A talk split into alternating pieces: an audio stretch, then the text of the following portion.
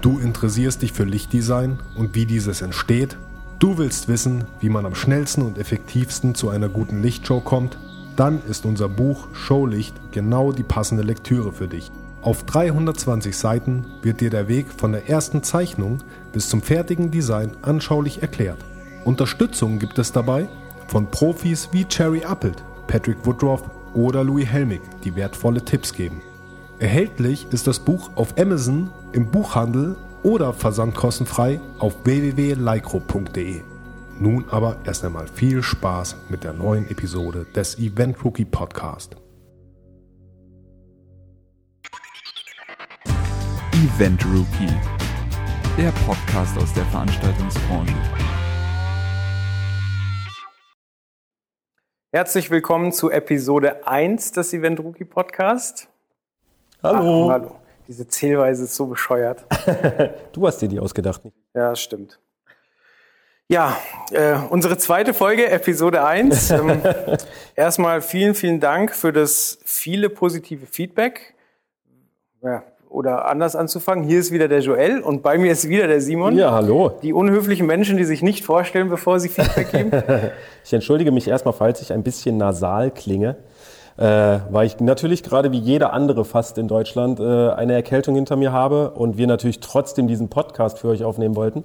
Deswegen entschuldigt bitte meine Aussprache ab und zu.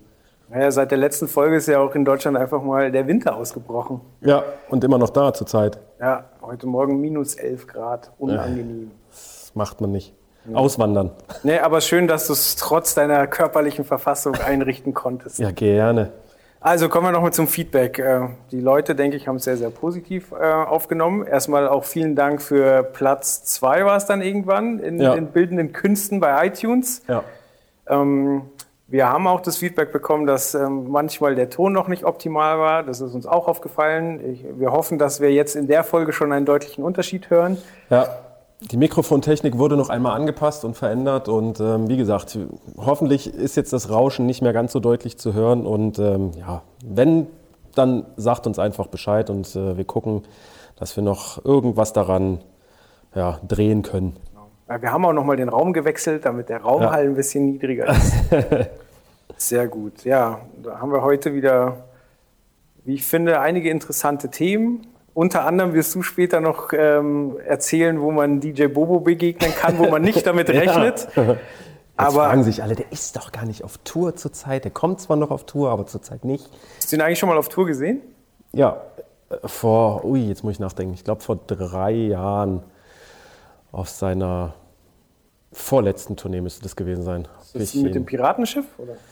Nee, das war, jetzt muss ich überlegen, da war auf jeden Fall ein Engelchen und ein Teufelchen links und rechts von der Bühne aufgebaut. Der hat ja immer Set-Designs, die einfach äh, weit weg von Gut und Böse sind. Ähm, Ich habe nur immer gehört, dass der einen Wahnsinnsaufwand betreibt mit wahnsinnig vielen Tänzern, wahnsinniger krasser Bühne, aber ich habe noch nie auch nur einen DVD-Ausschnitt oder ähnliches gesehen. Also ich weiß nicht, ob ich mir den auch auf DVD antun würde oder geben würde, aber live, so als richtiges Live-Erlebnis ist es schon cool, weil auch einfach noch die alten Hits dabei sind, ähm, ja, die man so aus seiner äh, 90s Dance-Zeit äh, kennt. High of Und- Shame. Und die Shows sind auf jeden Fall echt ein Besuch wert. Kann man ja gar nichts gegen sagen, absolut. Okay. Aber jetzt kommen wir zur, zur eigentlichen äh, Show, die auch im nächsten Heft behandelt wird. Äh, auch eine sehr, sehr aufwendige Show. Du warst bei Justin Bieber. Genau, ich war in, in Wien, in der Stadthalle in Wien, äh, auf der letzten Justin Bieber-Tournee. Das war, also ich war in Wien, ich glaube Ende November müsste das gewesen sein, des letzten Jahres. Und ähm, genau, war schon länger mal dran, irgendwie bei Justin Bieber vorbeizuschauen, beziehungsweise da bei den Shows, weil ja, das einfach mal, wenn man so Zeitungsausschnitte oder Ausschnitte im Fernsehen davon sieht, dann denkt man, okay, es ist eine Riesenshow und da gibt es viel drüber zu berichten.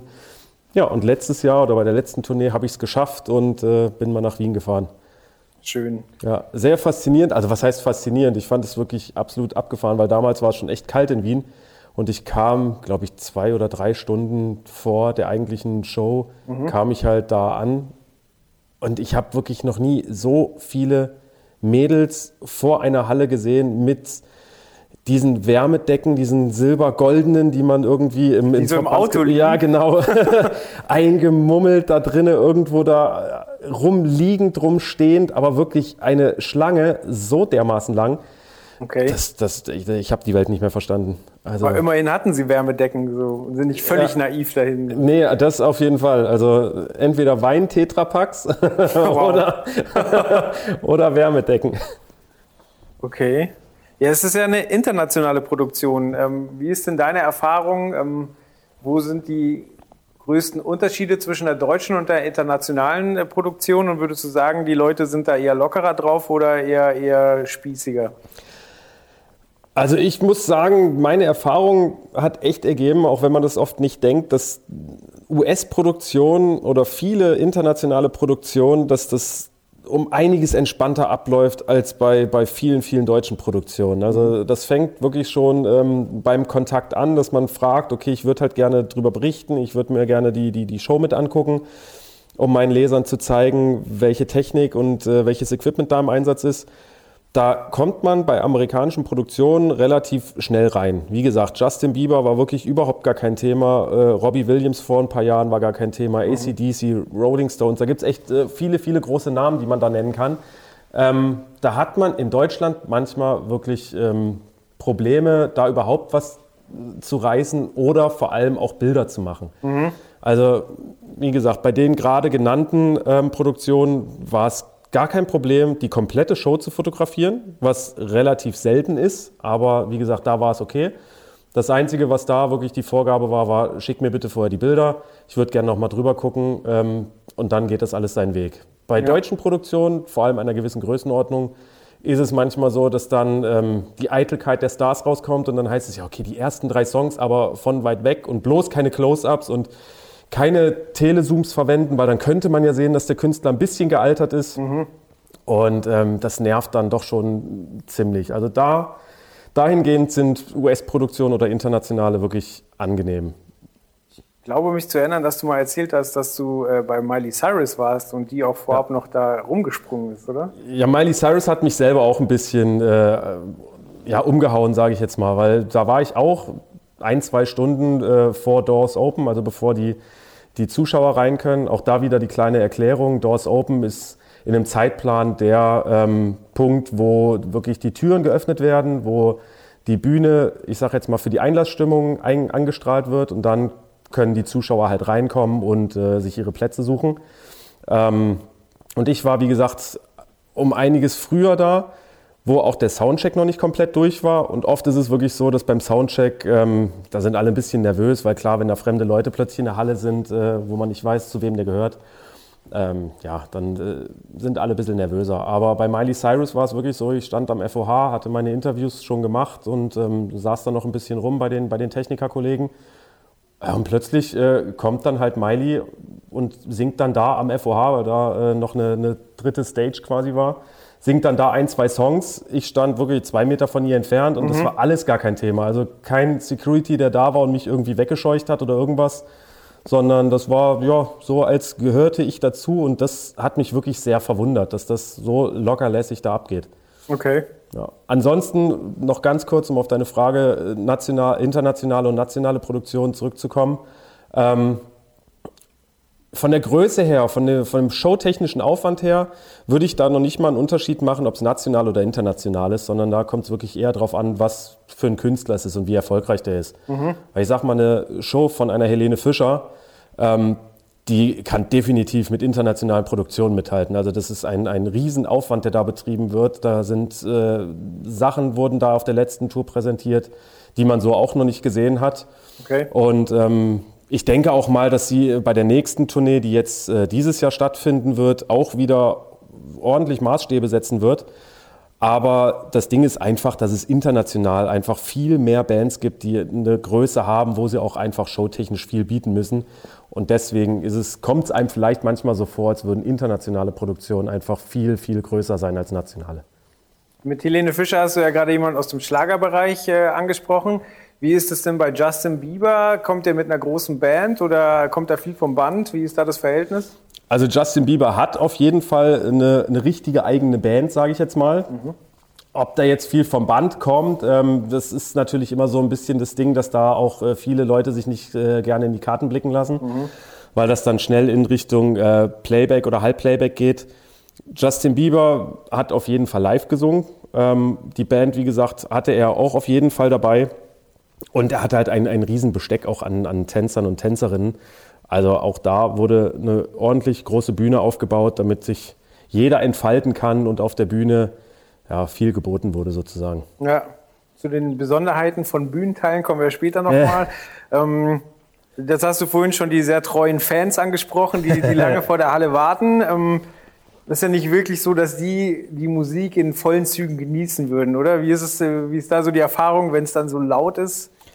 Ja, ja, es ist natürlich äh, schwierig. Also äh, ich glaube, viele von den, von den Fans bei, bei Justin Bieber kommen wirklich auch wegen ihm. Mhm. Der kleine, süße, smarte Junge von nebenan, so nach dem Motto.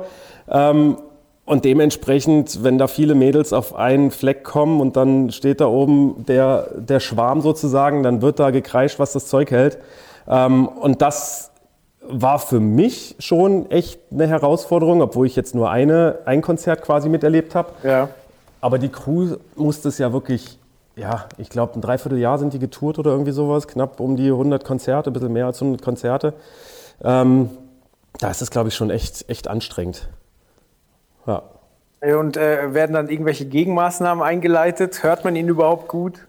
Also ihn selber hört man definitiv gut. Äh, ich hatte mich ja auch da mit dem, mit dem FOH-Mischer von ihm äh, natürlich unterhalten, der Ken van Druten, äh, der auch immer nur Pooch genannt wird. Also das ist sein, sein Spitzname. Ähm, auch das wieder so eine Eigenheit, finde ich, dieser Branche, dass man immer Spitznamen hat. Also es gibt so viele Techniker, die Spitznamen haben, okay. die gar nicht mehr bei ihrem richtigen Namen genannt werden. Da auch nochmal zurück zur, zur letzten Episode. Mhm. Tropf zum Beispiel heißt ja in Wirklichkeit auch nicht Tropf. Ja. Aber es ist wirklich so, dass, dass viele ihren Spitznamen haben. Ähm, ich habe für mich nie einen gefunden oder mir hat nie einer einen gegeben, wo ich noch Techniker war.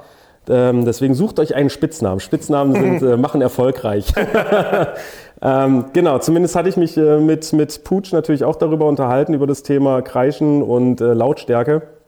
Was ich wirklich äh, absolut krass fand, war, dass er äh, knapp 102 dB am FOH hat, mhm. über, das, äh, über das Mittel im, im Konzert oder über die, die Länge sozusagen, was für so eine Show schon ordentlich ist. Vor allem, wenn man sich wirklich überlegt, dass da viele Mädels dabei sind, viele äh, kleinere äh, oder jüngere Mädels, nicht kleinere. Ähm, aber er meinte auch, dass wenn die Mädels anfangen zu kreischen, oder alle, sind auch genügend Jungs dabei, dann misst er um die 112, 114 dB. Und das ist eine Lautstärke, die ist echt nicht mehr schön. Und klar, ich habe ihn auch gefragt, ob er da irgendwie gegensteuert, dass er dann äh, Justin Bieber einfach lauter macht, damit man das wieder hört. Wo er aber auch klipp und klar gesagt hat, dass er das absolut gar nicht macht, weil das auch total kontraproduktiv ist. Und ähm, seine Erklärung fand ich auch total einleuchtend, weil er gesagt hat, die Mädels wollen ja die Musik hören. Also sie wollen die Songs hören und wenn die anfangen zu kreischen, hören sie es nicht mehr. Mhm. Und dann pegelt sich das langsam wieder runter, das Gekreische, dann hören sie es wieder. Wenn er jetzt natürlich auch die, die, ganze, die ganze Summe aufziehen würde und lauter machen würde, dann würden die Mädels nur noch lauter kreischen, weil sie das ja für eine gewisse Zeit einfach übertünchen wollen und übertreffen wollen. Ähm, und deswegen sagt er, bleibt er bei seinen äh, 102 ungefähr, ein bisschen weniger, ähm, damit einfach dieses Gekreische nicht einfach ins, ins Unendliche steigen würde. Vielleicht können wir zu den DB noch mal äh, kurz erklären, was ist denn überhaupt erlaubt und wie wird das über das gesamte Konzert gemessen? Ich kann zum Beispiel, erinnere ich mich an Prodigy, äh, ich meine, Prodigy hat keine Balladen, da ist jeder Track auf die, auf die 12. Und äh, ich hatte aber dann ab der Mitte dann nochmal das Gefühl, dass sie nochmal äh, lauter gemacht haben. Mhm. Und dachte mir, hey, wieso drehen die nicht von Anfang an laut? Aber das hat ja Gründe. Vielleicht kannst du da ein bisschen ausführen, warum das so ist. Na klar, sehr gerne. Also es gibt natürlich ähm, Messungen, die, sage ich jetzt mal, äh, Spitzenmessungen sind. Also das heißt wirklich, es wird äh, gemessen, wie der Maximalpegel sozusagen an einem gewissen Punkt sozusagen ist. Also wenn wir jetzt am FOH sehen, kannst du nach dem Konzert sagen, okay, der, der, der, höchste Ausschlag lag, sagen wir mal, bei 110 dB. Mhm. So, das ist dann aber, wie gesagt, wirklich nur ein einziger Punkt, also einmal im Konzert, wo diese 110 dB erreicht wurden. Ähm, gemessen wird eigentlich im, im sogenannten Mittel, also das bedeutet, dass ähm, geguckt wird, ähm, was für ein, für ein Mittelwert an, an Lautstärkepegel du hast. Deswegen ist es auch bei vielen Bands und auch bei Prodigy, die ich auch schon mal live gesehen habe, ähm, so, dass die klar am Anfang erstmal ein bisschen leiser machen Mhm. und dann nach hinten raus immer lauter werden, um dann wirklich beim Finale so richtig auf die Glocke zu geben. Mhm. Weil dann kann ihnen im Endeffekt auch keiner was, weil dann das Mittel, sagen wir mal, bei 99, 98 dB oder ähnlichem liegt. Auch wenn vielleicht die Spitze bei 110, 112 liegt, was am Ende des Konzerts beim letzten Song vielleicht wirklich äh, über eine längere Zeit ist. Aber wie gesagt, das ist der, der Mittelwert.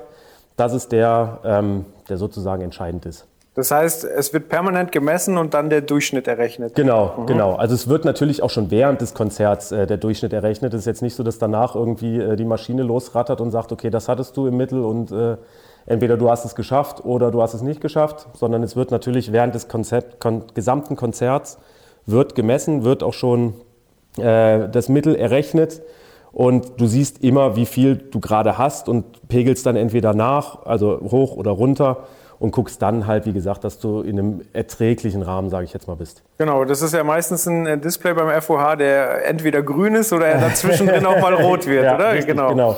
Es gibt auch einige Festivals, ich glaube bei Rock am Ring oder Rock im Park müsste das sein. Ähm, bestimmt auch bei ein paar anderen, äh, die haben so ein Ampelsystem. Das finde ich eigentlich echt ziemlich charmant. Also du musst nicht mehr auf ein Display gucken, sondern du hast wirklich eine Ampel, die wie die klassische Ampel unterteilt ist in äh, Rot, Gelb und Grün.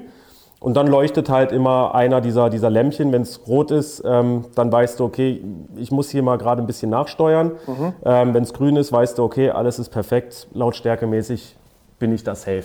Okay. Ja, was Festivals da alles für Probleme haben, da kommen wir ja später zu. da kommen wir nochmal zurück zu Justin.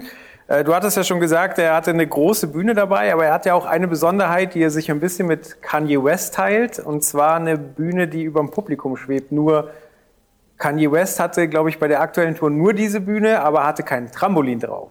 Okay, äh, ganz kurz, Kanye West, also welche Tour und was, was war da? In also, den USA, ähm, also US-Tour, die er dann abgebrochen hat, weil er in der Klapse gelandet ist. Aber äh, da war wirklich, der hatte keine, keine Frontbühne, sondern der ist die ganze Zeit übers Publikum drüber gefahren. Das sah aus wie ein fliegender Teppich. Und äh, also das heißt, ähm, also er hat sich die ganze Zeit bewegt, so dass halt auch jeder mal auf ihn drauf gucken konnte. Aber es konnte halt auch sein, dass, äh, dass die Bühne über dir ist und du gerade nichts von ihm okay. siehst. So. Also das war auch keine starre Bühne, die ist Nee, wirklich die- gef ja. Okay, Kanye West, Zeit. der über allen anderen schwebt. Das Genau. Ist, äh, passt. Passt. Ja.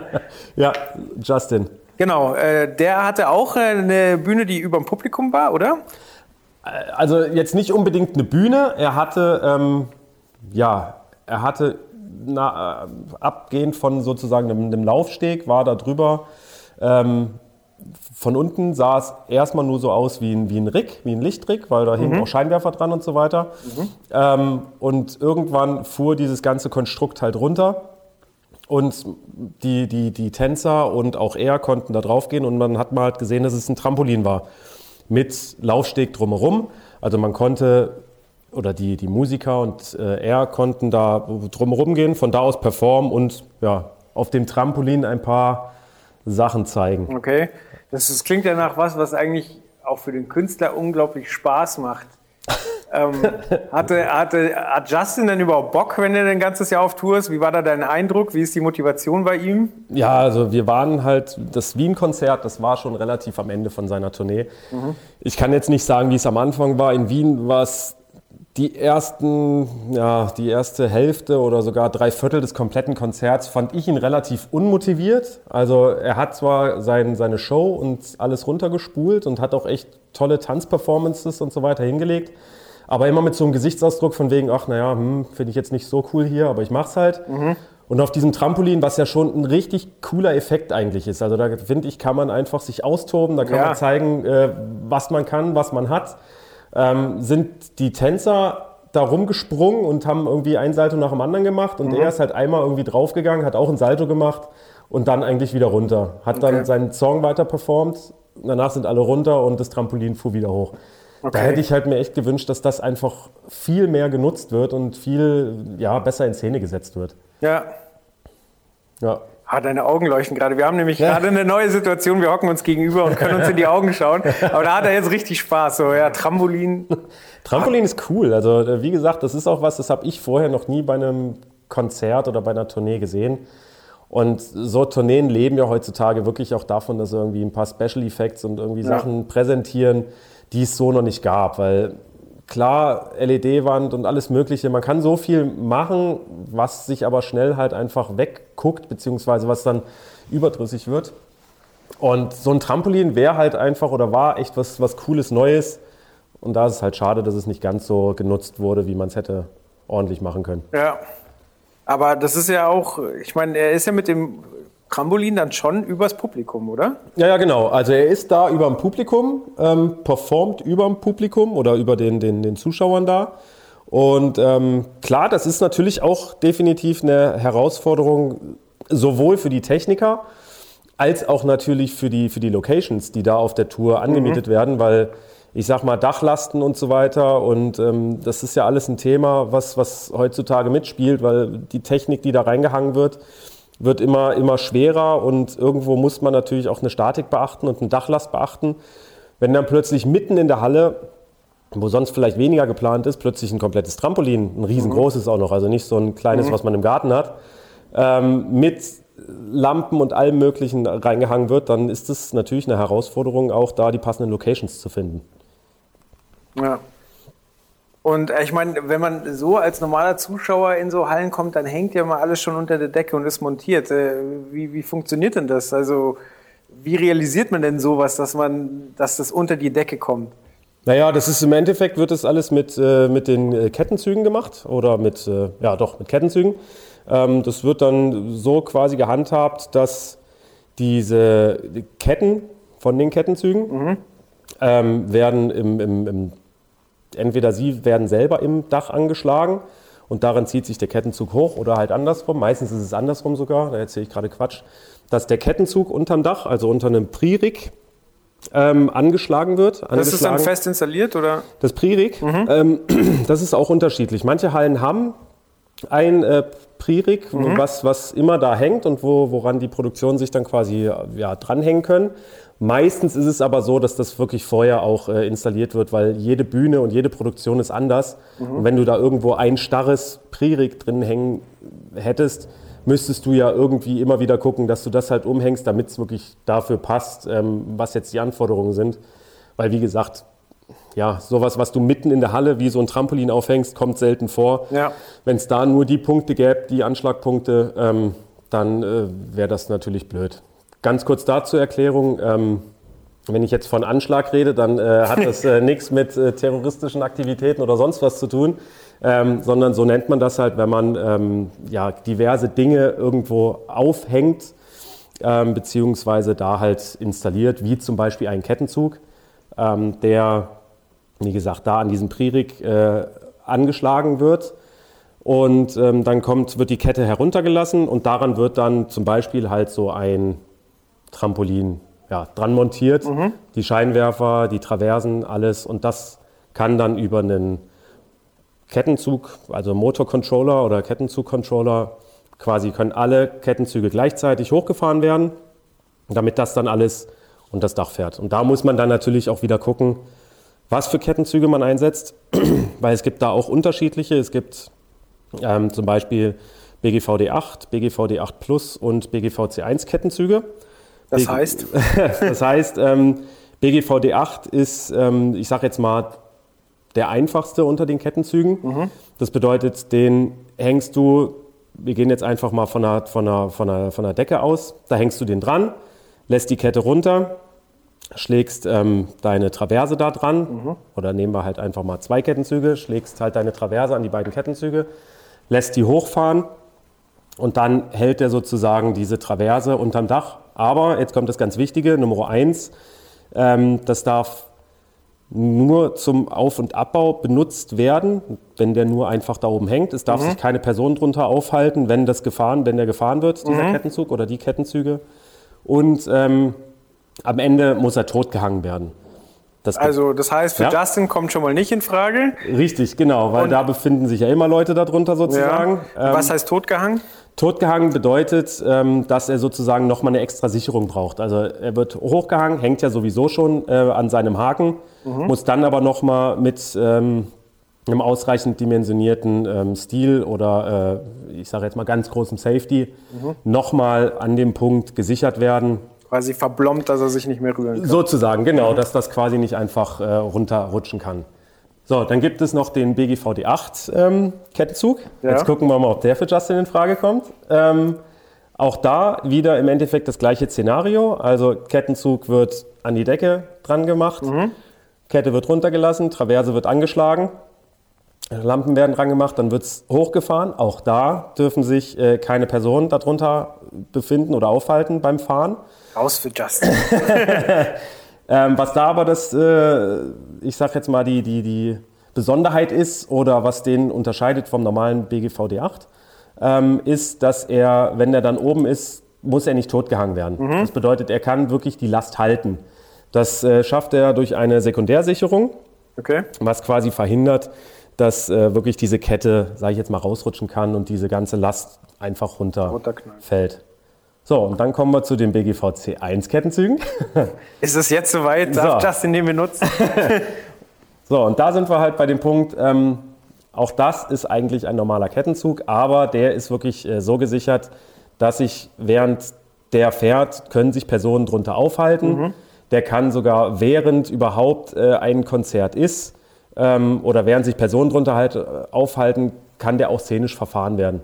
Das bedeutet, du kannst damit wirklich, obwohl Leute drunter sind, Lasten hoch und runter fahren, wie jetzt in dem Falle wirklich so ein Trampolin, was äh, hoch und runter gefahren wird. Das kann man mit einem äh, BGV C1 Kettenzug machen. Das heißt, das sind dann auch die Dinger, die Bühnenelemente, ähm, keine Ahnung, wir fallen jetzt spontan die Fantastischen Vier ein, die so Würfel hatten. Mhm. Wird das dann auch mit solchen Kettenzügen äh, realisiert? Genau, genau. Also das äh, ich glaube sogar, dass bei den Fantastischen Vier, weil da gibt es dann nochmal, ähm, es gibt sogar noch weitere, es gibt noch, äh, ich glaube, Seal 1 bis äh, Seal 3 heißt das. Mhm. Da gehen wir dann aber schon ganz, ganz weit in die Materie. Ähm, da gibt es zum Beispiel jetzt, da gibt es auch bestimmt andere, aber ähm, was mir jetzt einfällt, ist das Cyberhoist-System. Das bedeutet, du hast zum Beispiel ähm, vier Kettenzüge, an denen ähm, sagen wir mal, ein Viereck, ein Trassviereck hängt. Ja. So, und dann kannst du dieses Trassviereck nicht einfach nur hoch und runter fahren, sondern du kannst es auch diagonal äh, drehen und wenden und kippen, wie du möchtest. Also mhm. das bedeutet, dass zum Beispiel der Kettenzug an der hinteren Ecke fährt nach oben und der vordere fährt nach unten, sodass sich das quasi alles dreht. Ja. So, aber das ist für einen normalen C1-Kettenzug dann auch schon wieder, ich sage jetzt mal, zu viel Anforderung. Deswegen gibt es dafür dann nochmal spezielle Kettenzüge bzw. Sicherheitsbestimmungen. Ähm, aber wie gesagt, da sind wir so weit in der Materie. Wer sich dafür interessiert, der sollte wirklich lieber bei einem äh, Kettenzughersteller sich informieren und da wirklich ähm, ja, fundiertes Fachwissen geben lassen sozusagen. Mhm. Aber ähm, ja, wie du schon sagtest, bei den Fantastischen Vier äh, weiß ich nicht, wie die das da genutzt haben. Aber wenn sich irgendwo was einfach nur hoch und runter bewegt während eines Konzerts, dann sind es meistens BGVC1-Kettenzüge. Okay. Das sind ja jetzt alles motorisierte Kettenzüge. Gibt es überhaupt noch äh, Kettenzüge, die nicht motorisiert ja, sind? Ja, ja. Also ich hatte, wir hatten vor, also bei uns im Event Rookie Magazin, hatten wir, ich glaube, das war letztes Jahr, äh, auch ein Interview zum Thema äh, Motorkettenzüge und auch eine Factory Tour zum Thema Kettenzüge. Und da kam bei mir auch die gleiche Frage auf, weil ich kenne das halt auch noch von früher, mhm. dass es halt solche Handkettenzüge oder Handkonterzüge gab was im Endeffekt auch nichts anderes ist. Nur, dass man da wirklich, äh, ich sage jetzt mal, mit Mannes- oder Frauenskraft die, die Last hochziehen musste und äh, an der Kette quasi gezogen hat, bis dann alles oben war. Das gibt es auch immer noch. Also vor allem in, in, Theaterbetrieben oder ähnlichem wird das natürlich noch eingesetzt. Mhm. Weil wenn man bei einem kleineren Theater zum Beispiel einfach nur in Anführungsstrichen ähm, eine Traverse mit Lautsprechern oder Scheinwerfern hoch und runter bewegen muss, da wäre es ein bisschen aufwendig, dafür wirklich motorisierte Kettenzüge äh, einzusetzen. Mhm. Deswegen kommen da auch immer noch äh, und sehr häufig sogar noch äh, Handkettenzüge zum Einsatz. Bestückt man denn die, die, ähm, die Traversen immer unten und zieht sie dann hoch? Oder gibt es auch äh, Szenarien, wo man äh, als Veranstaltungstechniker hoch muss, um das Ganze zu installieren? Also ich sage jetzt mal, bei den meisten Produktionen ich würde fast behaupten, bei fast 99,9 Prozent der Produktion ist es so, dass es unten bestückt wird und dann hochgezogen wird. Mhm. Das ist entweder mit einem, mit einem Ground Support ähm, bei einer Bühne. Ground, Ground Support, ist, äh, wenn man sich jetzt eine klassische, also eine, einfach eine, eine, eine, Bühnenkonstruktion vorstellt, jetzt nicht die Podeste, wo man draufsteht, sondern äh, die Traversen, die ringsrum sind sozusagen. Mhm. Da gibt es natürlich die Möglichkeit, dass ähm, diese Bühne wie, ja, ich sag jetzt mal, wie so ein Würfel ist, also starr ist, dass man wirklich Füße, Säulen hat und obendran ist fest angeschlagen, ähm, ist sozusagen das Bühnendach. Mhm. Das, wie gesagt, ähm, gibt es. Es gibt aber auch einen Ground Support, wo man diese Füße hat. Und oben das Dach ist fahrbar. Da hat man sozusagen so kleine Corner mit Rollen dran, die an den Füßen das ganze Dach hoch und runter fahren. Okay. So, und das wird halt dann, das komplette Dach wird halt runtergefahren, so dass äh, der Techniker alles bestücken kann, hängt halt seine Lampen dran, seine Scheinwerfer, ähm, seine, seine PA, vielleicht noch eine Leinwand und so weiter.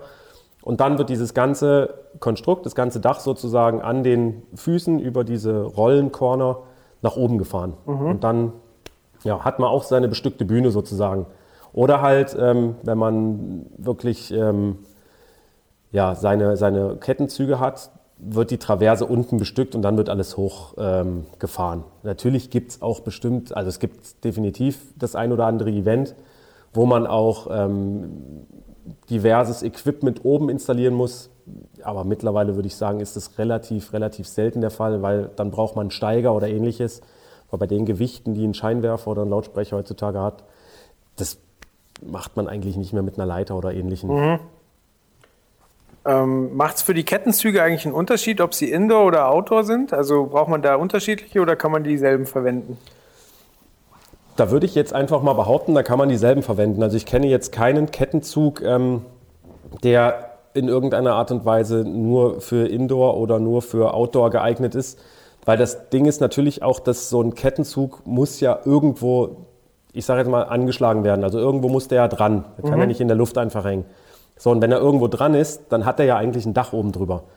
Weil, und deswegen kann da auch nicht wirklich viel reinregnen oder ähnliches. Deswegen würde ein richtiger Outdoor-Kettenzug relativ wenig Sinn machen, weil wie gesagt, da, wo willst du den anschlagen, wo der komplett dem, dem Regen ausgesetzt ja. ist. Ja, aber es hat tatsächlich mit äh, Justin Bieber zu tun, dass ich äh, das gefragt habe, weil da hat es ja auf der Bühne geregnet, oder? Genau, der hatte, das war quasi wirklich, da, da hat er auch mal gelächelt. ähm, das war der letzte Song. ähm, und ich hatte halt äh, die, die, die Kamera vorm Auge und habe sowieso von der Show natürlich viel mitbekommen, aber vieles durch die Linse gesehen. Und da war plötzlich, äh, war natürlich der Follow-Spot auf ihn gerichtet und plötzlich war so ein Schimmer um ihn rum, wo ich dachte, okay, jetzt wurde er gerade heilig gesprochen und äh, äh, jetzt schimmert's. Und dann habe ich halt mal genauer hingeguckt und plötzlich äh, wurde Justin immer nässer und nässer und nässer und dann hat man wirklich gesehen, dass es auf der Bühne, ja, von oben kam halt einfach äh, Regentropfen runter. Es war halt plötzlich nass auf der Bühne und die haben da alle sich gefreut, dass sie da im, im Wasser planschen durften. Fand ich einen absolut coolen Effekt.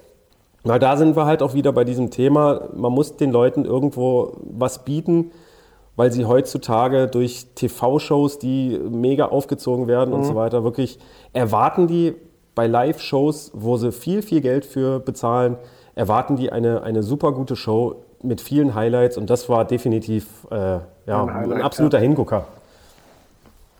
Apropos Hingucker, gab es auch Laser? mhm.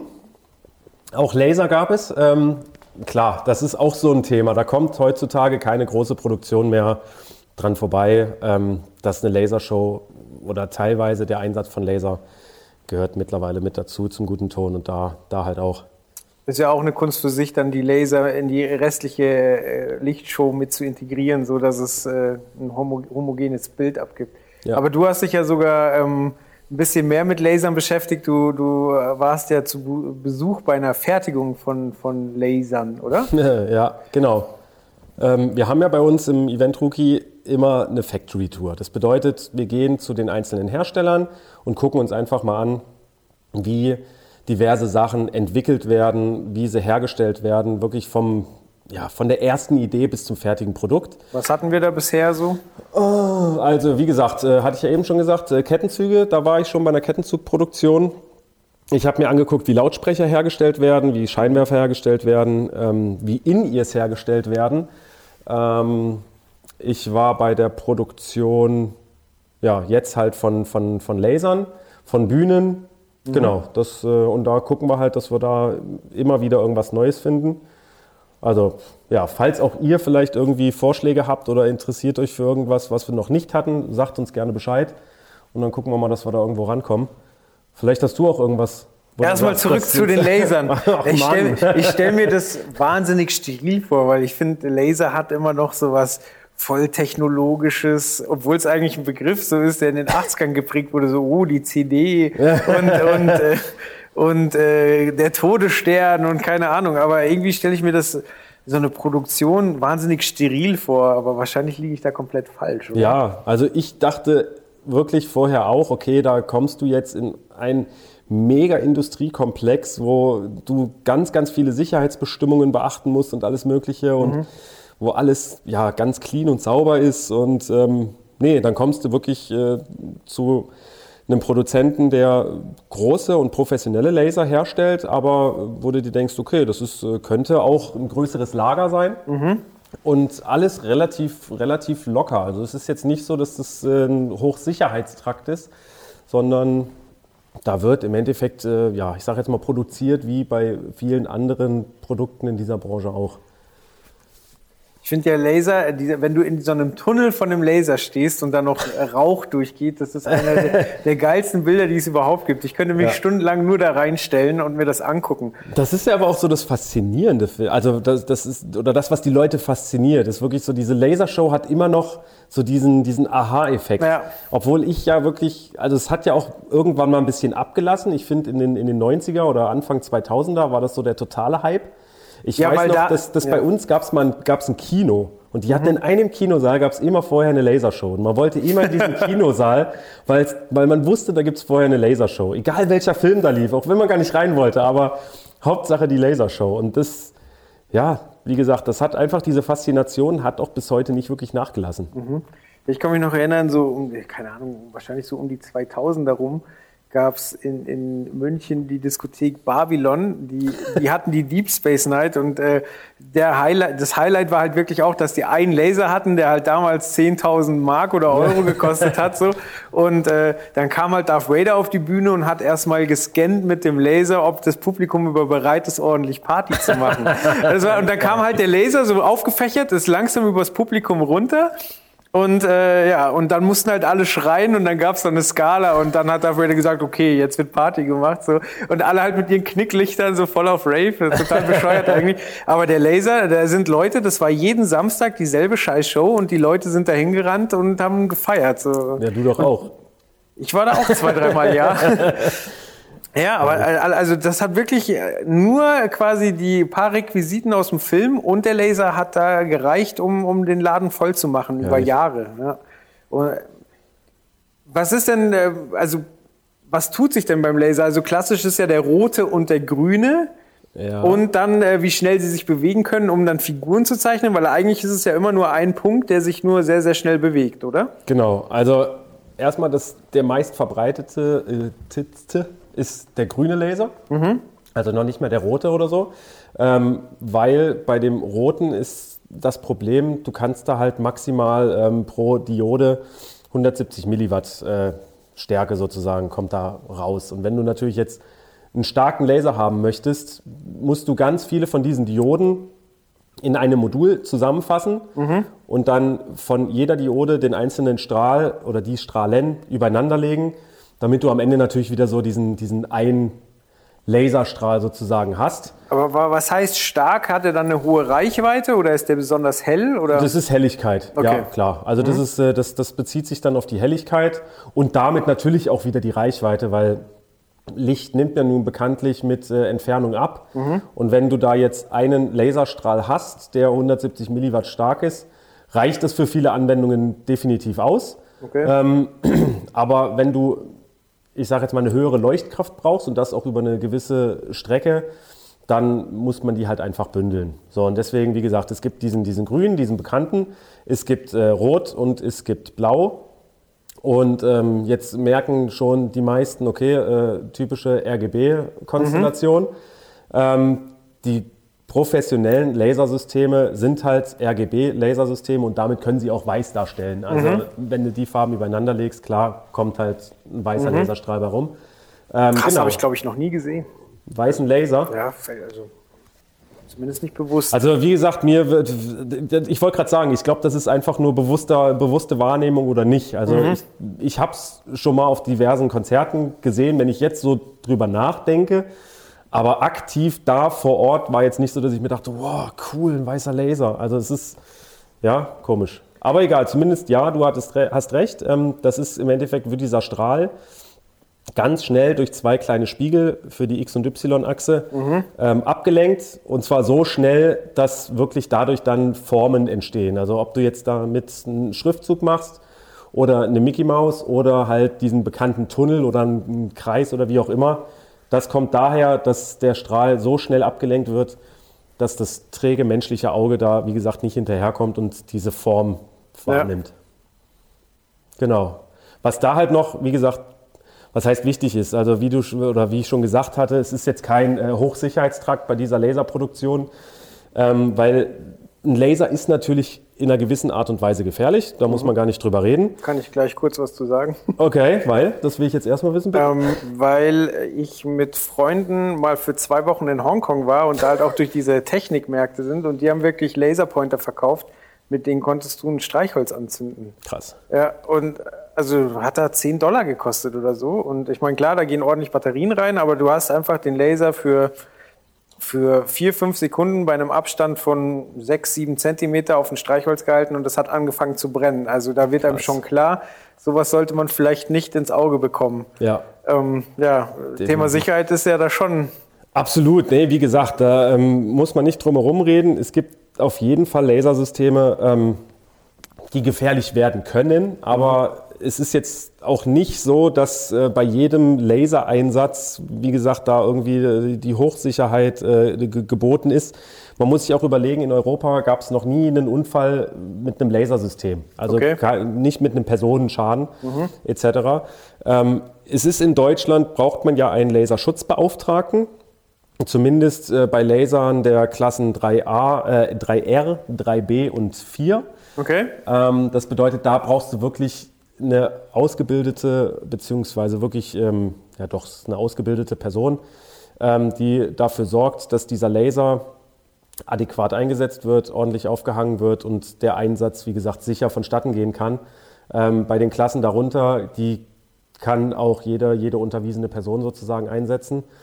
Was aber viel wichtiger ist und gerade auf, bei diesem Aspekt Sicherheit ähm, ist gar nicht unbedingt der, der Zuschauer, weil da sind die Laser, wie gesagt, die werden, diese Laserstrahlen werden halt bei den Showlasern über diese Spiegel abgelenkt. Dadurch schwächen sie sich schon mal ein bisschen ab. Mhm. Und ja, du hast nie einen, einen, Laserstrahl, der richtig lange Zeit quasi auf einen Punkt zum Beispiel leuchtet. Deswegen ist es äh, quasi natürlich ein bisschen gefährlich, aber nicht so richtig. Ähm, was aber viel, für wen es viel wichtiger ist, ist der, der das Ganze zum Beispiel aufbaut oder der den Service daran macht, also eine Reparatur oder ähnliches. Weil wenn jetzt ein Techniker zum Beispiel auf einer Leiter steht und hängt den Laser auf und durch einen dummen Zufall kommt da halt Strom drauf oder er macht ihn an und äh, mhm. hat den Totschalter irgendwie doch umgelegt gehabt, so dass wirklich Strom drauf kommt und dieser Laser geht plötzlich an und leuchtet ihm dann direkt aus äh, unmittelbarer Nähe ins Auge oder ähnliches. Ja. Dann ist es halt wirklich gefährlich. Oder auch, wenn man jetzt einen Laser ähm, produziert oder auch repariert oder einfach nur aufmacht, weil man ihn vielleicht innen drin säubern muss, weil er wirklich lange in einer, in einer Diskothek gehangen hat mhm. und ähm, dort viel, viel Staub und ähnliches rein ist. Da muss man besonders aufpassen, weil klar, wenn dann der Laser plötzlich losgeht, und selbst wenn man nicht davor steht, sondern darüber. Ja. Es kann ja aber trotzdem sein, man ist mit einem, ähm, sagen wir mal, ähm, mit einem, na, wie heißt es, ein Schraubenzieher. Was meine ich? Zum Beispiel da drinnen, in mhm. diesem Laser. Und man kommt in den Laserstrahl und der Laserstrahl wird abgelenkt mhm. und trifft einen dann im Auge. Mhm. Dann ist es genauso gefährlich. Deswegen zum Beispiel als Tipp, mattes Gafferband, einfach um irgendwelche glänzenden Materialien, mit denen man in so einem Laser innen drinne Okay. irgendwas vornimmt, weil dann kann nichts reflektiert werden oder zumindest äh, weniger und dann passiert auch weniger. Deswegen, ja, Laser sind gefährlich, aber vor allem die Techniker müssen halt sehr, sehr gut aufpassen, wenn sie die Geräte installieren oder in Betrieb nehmen. Ja. Worst Case ist dann, wenn man gerade mit der Spiegelkugel auf der Leiter steht. Ja, das ist ja, ist blöd. Ganzen, ganzen Raum erwischt. Du kommst auf Gedanken. Nee. Ja, ich habe auch vorhin schon überlegt, ob der, der Laserbeauftragte vielleicht dann Major Laser heißt, aber dachte, ich lasse es dann. Kann man das denn, also äh, Beauftragter werden, ähm, kann man das auch zu seinem normalen Job machen oder ist man dann der Laserbeauftragte und darf keine anderen Positionen mehr bekleiden in dem Moment? Nee, also du kannst natürlich trotzdem noch, ähm, was weiß ich, einen anderen, anderen Job oder eine andere Funktion machen. Das ist natürlich kein, kein Thema. Ähm, bei diesem Laserschutzbeauftragten, wie gesagt, das ist halt eine Vorgabe, dass, dass der bei einer gewissen Klasse von Laser halt wirklich anwesend ist und das Ganze auch kontrolliert, vor allem halt äh, Aufbau, Inbetriebnahme und so weiter. Meistens ist es ja auch so, dass, dass diese Laser dann mit in eine Lichtprogrammierung oder ähnliches integriert sind. Also dass es wirklich mit über, über die Lichtshow läuft oder über das Lichtpult besser gesagt. Ähm, und da muss dann der Laserschutzbeauftragte nicht mehr, ähm, ja, ich sage jetzt mal, dastehen und ähm, kleine Knöpfchen drücken, wie zum Beispiel jetzt ein Pyrotechniker, der wirklich einzelne Sequenzen auslöst und genau gucken muss, okay, steht da jetzt gerade einer da, wo, wo gerade eine Flamme hochkommen sollte oder nicht, sondern der Laserschutzbeauftragte, wie gesagt, der muss halt gucken, dass das System sicher funktioniert, sicher aufgehangen ist, kann aber äh, während der Veranstaltung oder davor natürlich auch noch andere Jobs übernehmen. Okay. Und das ist ein Zertifikat, was man erwerben kann, oder? Das, ich sage jetzt mal so, so weit drinne in der Materie bin ich da natürlich nicht unbedingt. Da gibt es aber auch wiederum äh, genügend Hersteller und Anbieter, wo man sich erkundigen kann.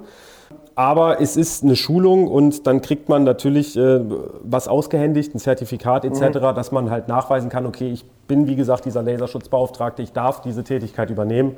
Ähm, wie jetzt so eine, so eine Weiterbildung, Ausbildung aussieht, wie gesagt, da, da so weit drinne bin ich nicht. Ich weiß nicht, wie, wie viele Tage das dauert oder Stunden.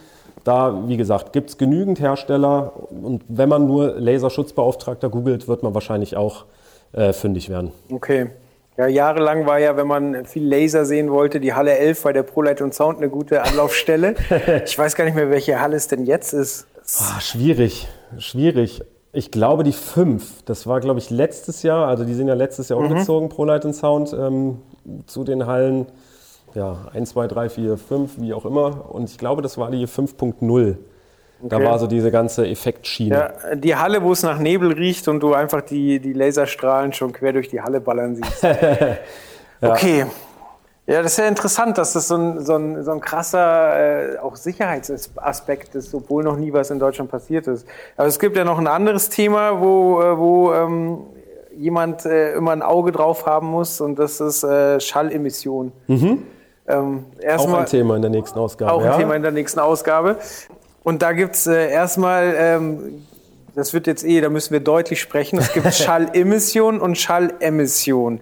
Müssen wir erstmal erklären, was denn das überhaupt ist. Genau, also Schallemission, also mit E geschrieben.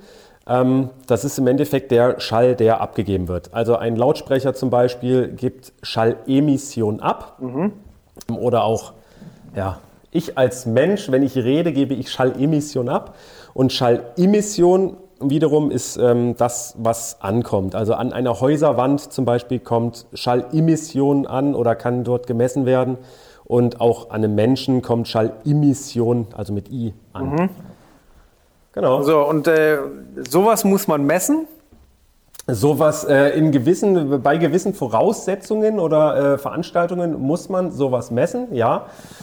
Weil es gibt natürlich ähm, den Schutz der Anwohner. Also wenn du jetzt ein Open Air machst oder ein Festival oder ähnliches, musst du dafür sorgen, dass an der nächstgelegenen Häuserwand oder wie gesagt, da wo jemand drin wohnt, ähm, einen gewissen äh, Schallpegel darf das halt da nicht überschreiten, weil sonst ja, würdest du, glaube ich, verrückt werden, wenn irgendwie 100 Tage im Jahr immer irgendwo ein Konzert ist und du wohnst direkt nebenan und hast ständig diesen Lärm.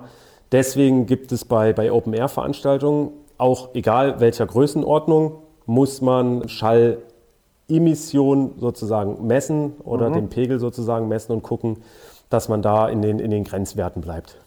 Und äh, was kann man machen, um die Grenzwerte einzuhalten? Also mir würde jetzt spontan wahrscheinlich die Ausrichtung der, der PA einfallen und äh, dann wahrscheinlich noch Schallschutzmaßnahmen, oder? Oh, herzlichen Glückwunsch. Yes. Sie haben bestanden. Ähm, natürlich, also ich sage jetzt mal ein ganz großes Thema ist natürlich die richtige ähm, Dimensionierung und natürlich auch Ausrichtung einer, einer PA. Bei größeren Open-Air-Veranstaltungen kommen heutzutage ja meistens Line Arrays zum Einsatz, die man genauestens richten kann, die auch ein gewisses Abstrahlverhalten haben, wo man auch wirklich genau messen kann, okay, wohin verteilt sich jetzt der Schall, was äh, bei einem Subwoofer natürlich relativ schwierig ist, weil der eine äh, kugelgerichtete Abstrahlung hat. Aber so kann man auf jeden Fall schon mal im Vorfeld gucken, okay, wo ist die nächstgelegene Hauswand, wo müsste ich messen, beziehungsweise was kommt da an Pegel noch an. Und dann kann man natürlich den Pegel an sich begrenzen. Also wenn ich jetzt am, am FOH irgendwie meine 90, 90 dB messe und die nächste, die nächste äh, bewohnte Hauswand sozusagen oder das nächstbewohnte Haus ist, sagen wir mal, 10 Kilometer weit weg, kann ich schon mal davon ausgehen, okay, da kommt jetzt nicht so viel an, dass das, dass das zu Problemen führen würde. Ähm, genau, das, das sind quasi wirklich Dinge, womit man das vermeiden kann. Es gibt auch äh, das schöne Beispiel in, in Wacken zum Beispiel, Ja. wo ja wirklich das Festival eigentlich ja, fast schon mittendrin in einem Wohngebiet ist. Okay. Aber diese Gemeinde ist ja so dermaßen cool und steht auch vollkommen hinter diesem Festival, bis auf einen Bewohner bzw. ein Wohnhaus, was aber auch relativ nah dran ist an dem, an dem Festivalgelände. Okay. Und ja, da kann aber eigentlich auch keiner was gegen machen. Wenn der das halt echt doof findet, dann ist das halt so. Und deswegen wurde da halt auch wirklich eine komplette Schallschutzmauer, eine mobile, ähm, zumindest beim letzten Mal, vor zwei Jahren, wo ich da war, wurde die halt aufgebaut, damit wirklich dieser Schall reduziert wird, der an dieser Häuserwand ankommt, um diesen Bewohner halt glücklich zu machen, dass es da nicht ganz so laut ist. Okay. Wie gesagt, diese Möglichkeiten gibt es halt auch, dass man wirklich äh, einen mobilen Schallschutz äh, ja, installiert. Und äh, das heißt, es gibt Bestimmungen, die man da erfüllen muss. Und äh, wie läuft es? Kommt dann jemand und nimmt es ab? Oder muss man selber nachweisen, dass man äh, dann und dann gemessen hat? Oder wie da kann man sich den Ablauf vorstellen? Genau, also es ist erstmal ähm, von Bundesland zu Bundesland äh, gibt es unterschiedliche Grenzwerte. Also man kann jetzt nicht sagen, okay, hier ich bin jetzt in, in Bayern und kann an der nächstgelegenen Häuserwand äh, tagsüber irgendwie 70 dB haben und äh, dann fahre ich nach Hamburg und gehe davon aus, da kann ich das auch haben. Das ist Quatsch. Da muss man sich wirklich in, in jedem Bundesland eigens dafür äh, informieren, was da für Grenzwerte gelten. Ähm, und dann muss man ein Open Air im Endeffekt von der, von der Kommune oder der Gemeinde muss man ähm, sich genehmigen lassen. Und in dieser Genehmigung geht es natürlich auch um das, das Thema ähm, Schallemission und äh, Schallschutz. Und da wird dann, wie gesagt, natürlich darauf geachtet, dass das eingehalten wird. Und logisch, man muss, hat im Endeffekt eine Nachweispflicht. Also ich selber muss dann als Veranstalter oder Techniker muss nachweisen können, okay, ich habe alles eingehalten, was ich einhalten sollte, weil wenn jemand kommt und klagt und sagt, Leute, das war einfach zu laut, ich habe Ja. selber ein Messgerät, ich habe das gemessen und ihr habt die Grenzwerte überschritten und man hat selber keine Messungen vorgenommen, dann hat man ein großes Problem. Deswegen sollte man selber, entweder wirklich man selber als Veranstalter oder man beauftragt eine Firma, die diese Messung macht, äh, messen und diese auch möglichst penibel dokumentieren. Also gucken, mit was man gemessen hat, wo man gemessen hat, wann man gemessen hat und welchen Pegel man gemessen hat. Das alles dokumentieren, damit man da im Falle eines Falles gut dafür gewappnet ist, ähm, zu sagen, ja, nee, ich habe alles eingehalten, was ich einhalten musste. Und reicht da eine iPhone-App oder brauche ich da schweres Gerät? Kommt ein bisschen drauf an, wenn man eine professionelle Firma hat, ist oder wie auch immer oder sich darauf spezialisiert, dass man diese Messung macht, dann muss man geeichtes Material vorweisen können. Da gibt es ähm, diverse äh, Schallpegel-Messgeräte, die wirklich auch geeicht sind, mit äh, auch Dokumentationsprogrammen ähm, und so weiter, dass es automatisch dokumentiert wird, äh, wie, die, wie die Pegel sozusagen waren. Okay. Ähm, wenn ich das selber für mich als Nachweis mache, kann ich das auch ähm, mit einem Mikrofon und einer Computersoftware machen. Ich glaube, eine iPhone-App wäre da jetzt nicht unbedingt das ideale Mittel, weil natürlich auch die Mikrofone einfach komplett nicht geeicht sind. Also Ja. das ist so, als wenn ich jetzt auf einer iPhone-App irgendwie mir äh, ein Alkoholmessgerät runterlade, ins Mikrofon puste und es sagt mir, okay, 0,1, Sie dürfen Auto fahren. auch blöd. Ja. Ähm, genau, aber wie gesagt, es gibt äh, Computersoftwaren, es gibt auch ähm, gute, gute Messprogramme, Messmikrofone, die nicht so teuer sind, die man natürlich dafür verwenden kann. Dann sollte man aber vor Ort einmal kurz, äh, sage ich jetzt mal, die, die Software mit dem Mikrofon kalibrieren und dann kann man auch damit messen. Okay. Ja, Mehr dazu auch bei uns im Heft. Richtig. Gilt, gilt noch zu klären, wo denn DJ Bobo aufgetaucht ist, wo man nicht mit ihm gerechnet hat. DJ Bobo, ich weiß das nicht. Nein, DJ, also wie gesagt, ganz, ganz witzige Geschichte. Ähm, DJ Bobo, ich gehe jetzt mal davon aus, dass mindestens 95 Prozent unserer Zuhörer äh, DJ Bobo kennen und wissen, dass das ein, ein Musiker ist, vor allem in den 90er Jahren groß gewesen, selber noch auf Tour ist, große Shows macht. War mal DJ-Weltmeister, das wissen die wenigsten. Stimmt, ja, das ist, äh, das ist echt verrückt. Deswegen auch DJ Bobo, oder? Wahrscheinlich. Äh, zumindest ist äh, DJ Bobo auch, ähm, ja, ich sage jetzt mal kreativer Kopf von Andrea Berg, der deutschen Mitschlagerkönigin. Ja, und der war äh, beim Konzert von Andrea Berg, stand er mit am FOH und äh, war sozusagen Showcaller und hat da geguckt, dass die Show ordentlich vonstatten geht. Wie gesagt, ich gehe mal davon aus, dass er auf der kompletten Tournee dabei gewesen ist. Das äh, kann ich jetzt aber nicht zu 100% bestätigen. ja. Aber wie gesagt, da sieht man dann halt äh, DJ Bobo in einer ganz anderen äh, Rolle, Funktion. was echt ja. witzig ist. Krass. Ja, aber das heißt ja, die Andrea Berg Show muss ja auch ziemlich aufwendig gewesen sein, wenn man so hört, was DJ Bobo so treibt. Ja, ja, also ich war selber bei Andrea Berg nicht vor Ort. Es war wieder mal ein Autorenkollege von mir, aber ich habe äh, die Bilder gesehen und das ist schon wahnsinnig, was, was da aufgebaut wird. Wirklich an, an Setdesign. Sie hatte einen riesengroßen Drachen auf der Bühne, äh, große Feuershow und so weiter. Das ist schon, ähm, da wird schon ordentlich aufgefahren. Also wie gesagt, da steht sie äh, ihrer Kollegin Helene Fischer in kaum was nach.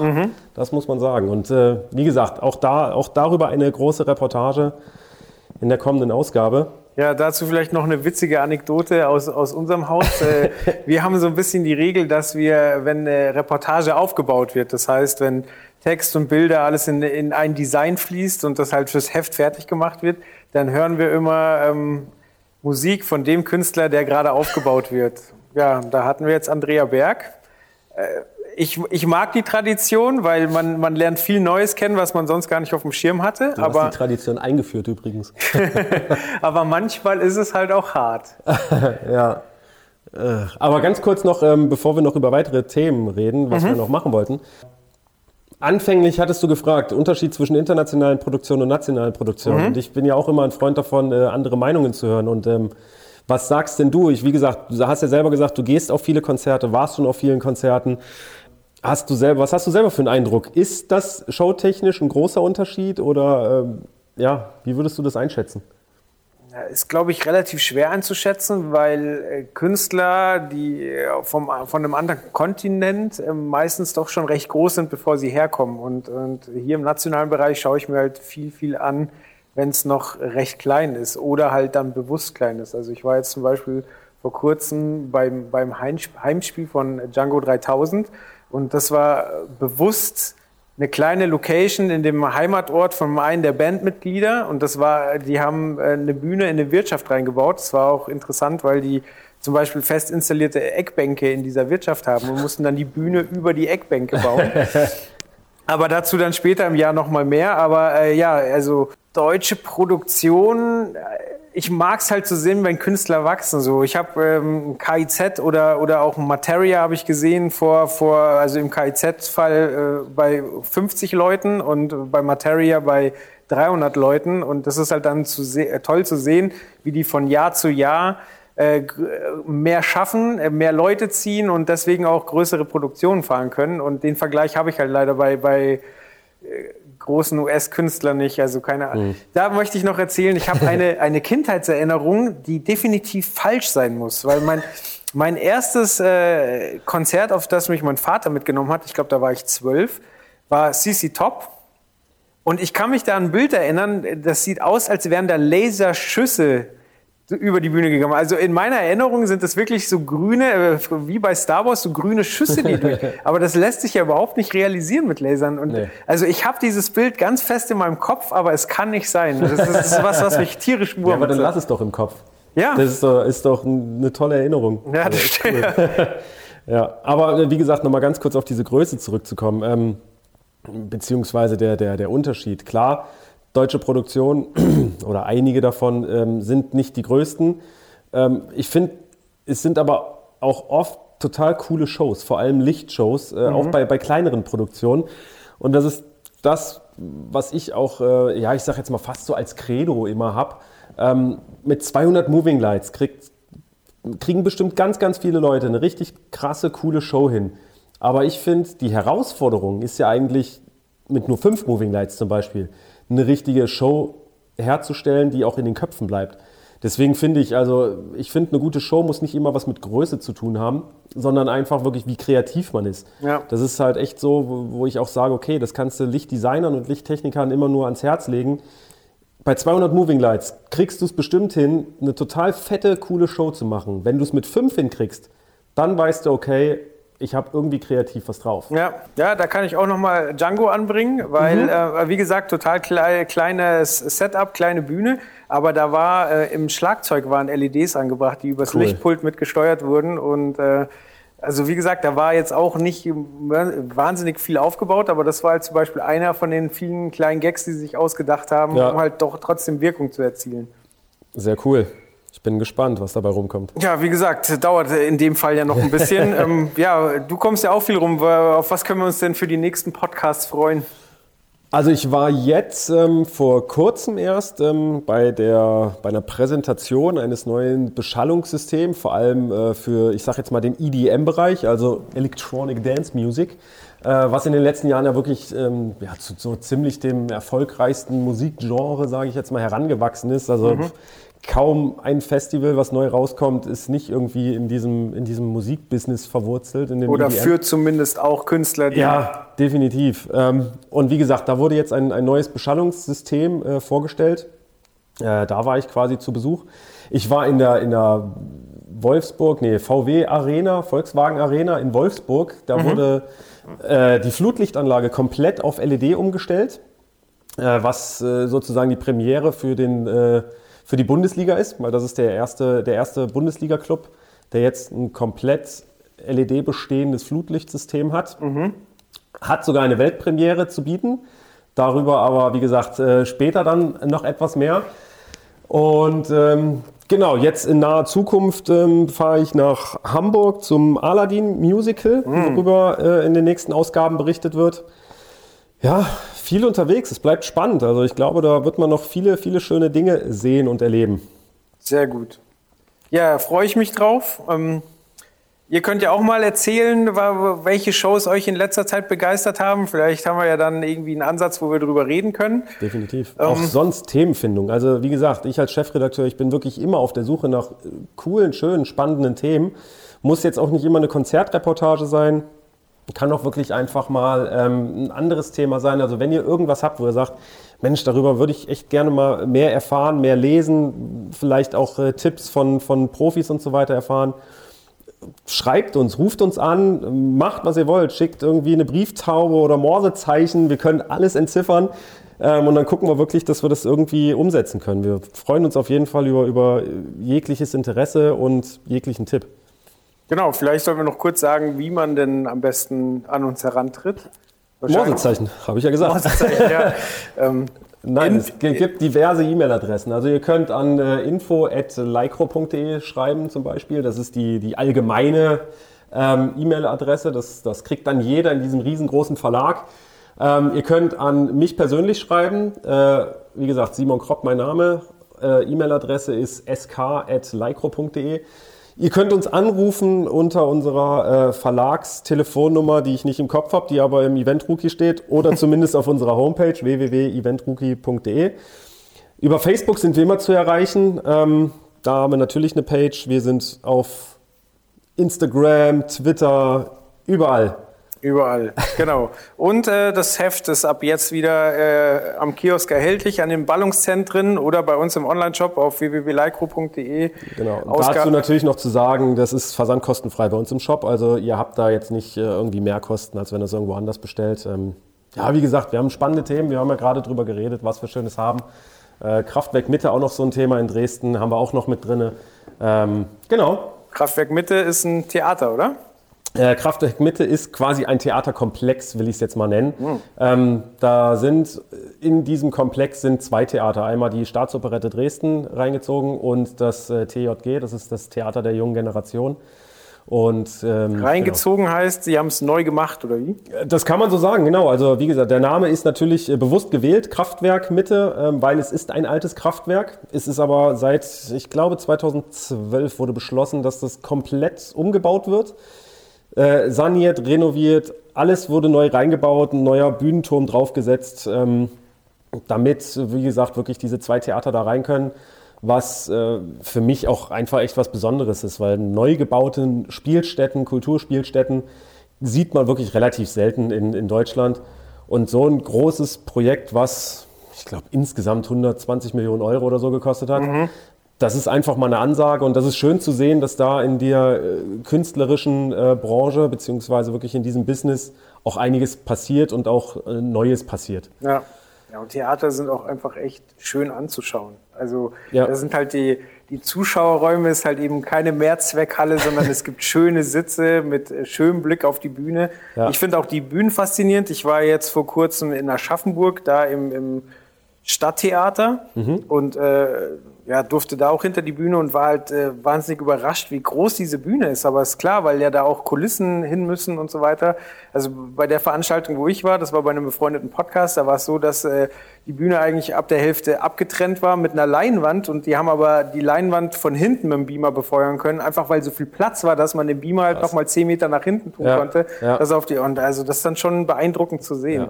Das sehen halt Zuschauer, also ich sage jetzt mal Otto Normalverbraucher oder wie gesagt Zuschauer, die sich einfach nur reinsetzen und ein Theaterstück oder Musical oder ähnliches angucken, die sehen das natürlich nicht wirklich. Die sehen, die Kulissen fahren rein oder es kommt ein Vorhang von oben oder irgendwas von oben. Aber wie gesagt, dass dafür natürlich auch der Platz da sein muss, ja. das wissen die wenigsten. Und deswegen ist es oft so, dass wirklich so die komplette Bühnengröße nochmal links und rechts oder halt auf einer Seite nochmal zur Verfügung steht. Und dass ein, ein wahnsinniger Space im Endeffekt nach oben gebaut wird, weil du wirklich diese, diese, ähm, ja, diese Züge hast, ja.